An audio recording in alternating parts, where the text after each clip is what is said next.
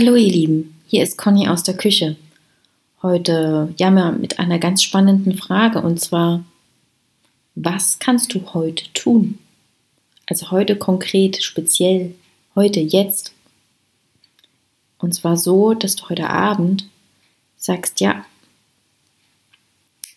ich habe meinen Tag sinnvoll verbracht, aus meiner Sicht sinnvoll. Ich habe heute das getan, was mir Spaß macht. Ich habe mich an die Dinge herangetraut, mm, von denen ich dachte, ich könne sie nicht und habe festgestellt, ich kann sie. Ich habe Dinge getan, von denen ich dachte, oh, die wären total langweilig und öde und habe sie gemacht und bin stolz darauf, ja, weil sie waren langweilig und öde und dennoch sind sie gemacht.